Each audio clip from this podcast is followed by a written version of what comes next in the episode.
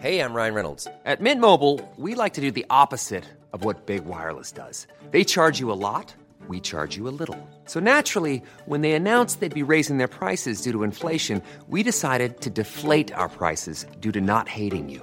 That's right. We're cutting the price of Mint Unlimited from $30 a month to just $15 a month. Give it a try at mintmobile.com slash switch. $45 upfront for three months plus taxes and fees. Promo rate for new customers for limited time. Unlimited more than 40 gigabytes per month. Slows. Full terms at mintmobile.com. Y le quiero agradecer en verdad profundamente a Gustavo Fondevila, profesor e investigador del Centro de Investigación y Docencia Económica del CIDE, y además tiene una columna, la verdad que yo la leo de todas, todas, todas las semanas, allá en el periódico Reforma en su portal, que vale la pena siempre en verdad verla. Gustavo, te saludo con mucho gusto, ¿cómo has estado?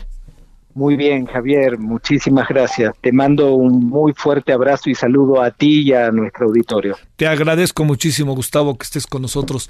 A ver, vamos ahí como desmenuzando.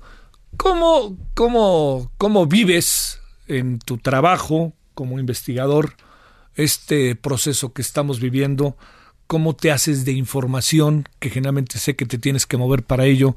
¿Cómo le andas haciendo, Gustavo?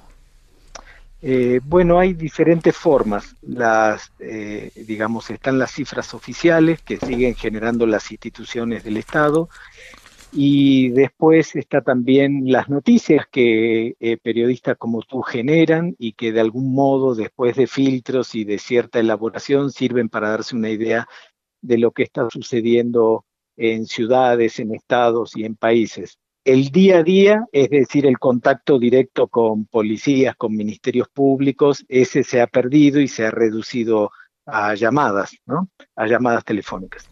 Oye, a ver, eh, han bajado las cosas, han subido las cosas en términos de seguridad. Sé que la pregunta es muy obvia porque hay elementos para ya adelantarse a ello, pero han bajado, han subido. ¿Qué ha pasado con la seguridad en la información que tú alcanzas a tener y en el análisis del entorno que podemos hacer?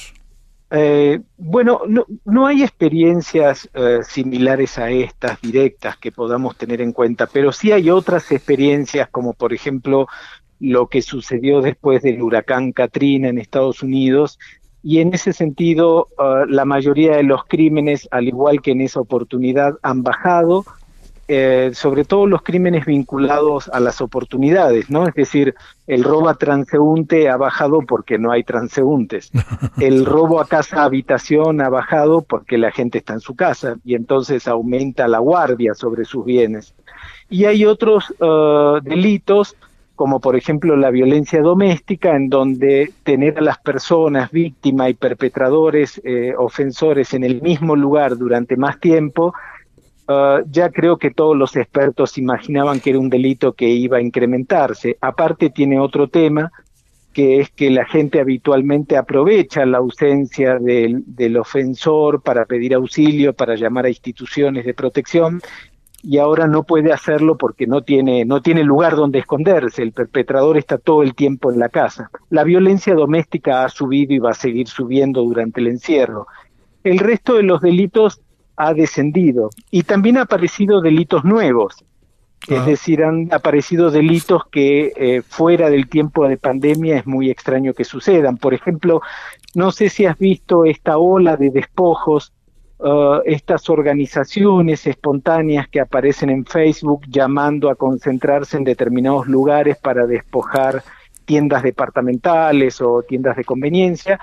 Eso también ha aumentado, ha aumentado muchísimo. Hace poco han detenido a uno de los organizadores que llevaba alrededor de 35 despojos aquí en la Ciudad de México, de despojos de sí, de, de saqueos, ¿no? Sí. Ah, y en segundo lugar, ah, también ciertos delitos que en tiempos, eh, digamos, normales, por así decirlo, es muy extraño que sucedan, que es el ataque a personal sanitario o, eh, digamos, familiares de víctimas del COVID que agreden a los médicos o entran por la fuerza en los hospitales porque no tienen confianza en lo que le dicen las autoridades hospitalarias.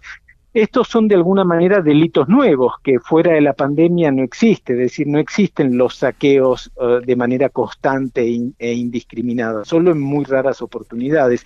Ese es un poco el panorama general, Javier. Sí.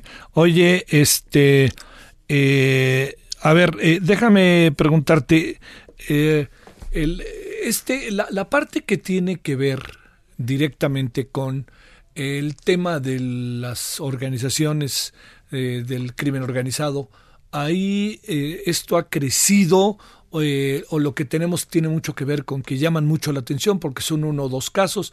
También sabía lo que anda pasando allá en, en este Nápoles, ¿no? En, con la mafia italiana, para hablar del sur de Italia. ¿Hay, que, ¿Hay algo que considerar? Sí, en marzo subieron los homicidios, es decir, eh, siguiendo la tendencia general que teníamos, los homicidios subieron en ese mes. Ahora, lo que todo el mundo señala es que en marzo no había comenzado eh, las medidas de aislamiento social, eh, fueron progresivas y en marzo todavía no se había implementado un dispositivo muy fuerte. Para mí es muy probable que en abril ya los homicidios muestren un descenso. Pero curiosamente, y digo curiosamente porque lo han detectado investigadores de todo el mundo, inclusive, por ejemplo, investigadores de Cambridge como Manuel Eisner, él mismo ha sacado ya una, una publicación señalando que México estaba dentro de los pocos países, y no el único, uh, en donde los homicidios habían aumentado desde el inicio de la pandemia y se refería a marzo. Y nosotros podemos especular perfectamente que son conflictos entre los cárteles, ¿no? Jalisco, Nueva Generación, Sinaloa, que se están disputando plazas. Oye, eh, esta parte que tiene que ver a que entreguen despensas, ¿la, la consideras que cómo la podríamos interpretar y leer? Bueno, uh, otros expertos del CIDE que conocen mucho más el tema, de lo que hablan directamente es de una manifestación de gobierno criminal. Sí. Es decir, uh, grupos organizados que asumen parcialmente o intentan hacerlo o tienen al menos una política pública de intentar hacerlo, de asumir formas de gobierno. Sí. Es decir, reemplazando vacíos del Estado, ocupan esas plazas, entregan despensas, se muestran como benefactores y se muestran un poco como la fuerza dominante en el lugar. Uh, no sería extraño que después de las despensas empezaran a llegar este eh, cobros de piso, ciertas formas de impuestos, etcétera, etcétera. Realmente ocupan, ocupan un lugar vacío que debería ocupar el Estado. Y no lo digo eh, porque debería haber allí tanques y ejércitos, sino más bien todas las otras instituciones que representan nuestro Estado. Oye, la, la parte que, que tiene, la parte, a ver, como imaginando, Gustavo, eh, lo que podría ser el día después, ¿Cambiará el orden de las cosas? ¿Cambiará esa dinámica? ¿O simple y sencillamente se volverá a acomodar? ¿Qué, qué hipótesis tienes al respecto? Una vez que pase la pandemia en relación con los delitos, sí, ah, lo más probable es que todo lenta, para mí, todo lentamente vuelva a su, a su sitio. Ahora bien, la caída del Producto Bruto Interno y el aumento dramático de la pobreza, por supuesto que va a significar un aumento en una determinada gama de delitos. Es decir, ah, con esto no estoy diciendo que los pobres son delincuentes, sino más bien que la pobreza siempre ha sido un predictor directo y muy fuerte de, de actividades criminales. Por supuesto que van a aumentar ciertos delitos, delitos sobre todo de, de propiedad, claro que sí, la, se está estimando una caída del Producto Bruto Interno del 6%. Eso va a tener consecuencias directas en la vida cotidiana de, de, todo el mundo, en este país y en el mundo. Pero en un país con un Estado no tan fuerte como los europeos o como el norteamericano, se va a notar muchísimo más el aumento de la criminalidad, la falta de programas sociales, la falta de ayudas directas, unas autoridades que muestran una bajísima capacidad para reaccionar frente a problemas nuevos, eso también va a tener impacto. Sí, sí, sí, sí, sí. Oye, eh, lo, último, este, la, para cerrar, eh, eh, ¿ves una estrategia del gobierno que pudiera darnos algo diferente eh, o digamos de estrategia que ahorita sigue el gobierno, pues ha sido la de, casi no se habla del tema de la seguridad estos días por parte del gobierno, ni de broma, y cuando se plantea el tema de los feminicidios, luego resulta que al presidente como que no le acaba por gustar. Sí, no es un tema que maneje y no parece ser un tema que le interese tampoco. Por ejemplo, yo no creo que haya ni siquiera una estrategia de mediano y largo plazo uh, en temas de seguridad pública y no estoy no me estoy refiriendo al narco porque el 75-80% de todos los problemas criminales de este país no tienen que ver con el narco, ah, tienen que ver con otros delitos, los comunes. No solo no parece haber ninguna estrategia, sino que ah, a mí me parece que las consecuencias directas de haber desestimado el impacto que iba a tener esta pandemia, por ejemplo, se ven los policías, la cantidad de policías muertos que tenemos en el país es altísima y debe ser de las más altas de la región. Dudo mucho que Chile tenga la misma cantidad de muertos policías que tenemos nosotros, es decir, patrulleros que han seguido operando y patrullando sin filtros, sin controles de sanitización, sin las medidas adecuadas. Es decir, Ah, creo que solamente los médicos superan en cantidad de muertes, lo cual tiene mucha lógica porque están en contacto directo con, con la enfermedad. Pero esa cantidad de muertes en policías, eh, Javier, lo que muestra es, es un poco un síntoma de la desatención general hacia el sector. Sí, sí, o sea que no, que no lo estás volteando a ver y que además incluso ni lo cuidas, ¿no? Por supuesto, es decir, hay miles de cosas que se pueden hacer aún en contexto de escasez de recursos para protegerlos. No es solo mandar a los policías que tienen enfermedades previas a su casa, no es solo repartir cubrebocas, se pueden hacer muchísimas cosas más con creatividad e inteligencia. Yo creo que el gobierno ah, desatendió el tema, no pensó en las consecuencias y como siempre en nuestro país las consecuencias las pagan otros, los más vulnerables, los más pobres, los que están en la primera línea. Oye, una última pregunta. ¿Qué le sugerirías o qué propondrías al público que nos ve? Que, que haya alguna serie o alguna película que realmente nos meta en estos terrenos atractivos del análisis y del entendimiento de los temas de seguridad, por más que sea ficción o algo así, o te estoy poniendo en apuros?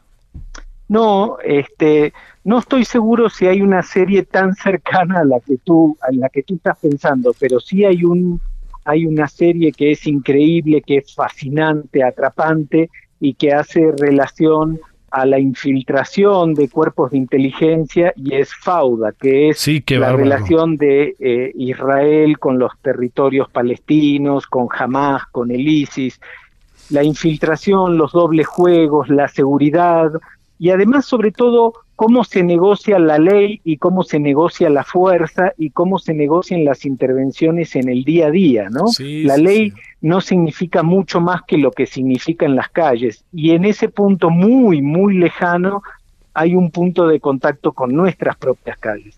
Oye, ¿has visto Homeland? No, no la vi. ¿Me la ah. recomiendas? Híjole, no, no vaya a ser que la veas y luego te caiga mal. Este, pero échale una miradita, tiene que ver con servicios de inteligencia, es ficción, ficción, ficción tiene que ver con atentados, con el mundo árabe, muy marcado y con personajes que incluyen a la Unión a Rusia, incluyen eh, papel muy activo de la CIA y del FBI. Me parece que hay momentos realmente, me parece que además lo mejor de la serie, en verdad, que es este la puesta en escena de la serie, pero bueno, conste que ya te dije, si no te gusta no me lo hagas saber. Se llama Homeland. Homeland. Prometo verla, Javier. bueno, te mando un abrazo, Gustavo. Un fuerte abrazo para ti, nuestro auditorio, y hay que seguir cuidándonos. Claro que sí, por supuesto. Gracias, Gustavo Fondevila. ACAST powers the world's best podcasts. Here's a show that we recommend. The Real Housewives is a guilty pleasure for most, but if you're looking to not feel guilty about that pleasure, tune in to Everything Iconic with me, Danny Pellegrino, where I break down all the messy moments and behind the scenes antics of Bravo's popular franchise. And on Everything Iconic, I also interview celebrity guests like Kelly Ripa, Kiki Palmer, Drew Barrymore, Cameron Diaz, and more about their guilty pleasures, their past work, and so much more. So if you're pop culture obsessed and find yourself watching way too much reality TV like me, tune in to Everything Iconic with Danny Pellegrino wherever you listen to podcasts. ACAST helps creators launch, grow, and monetize their podcasts everywhere. ACAST.com.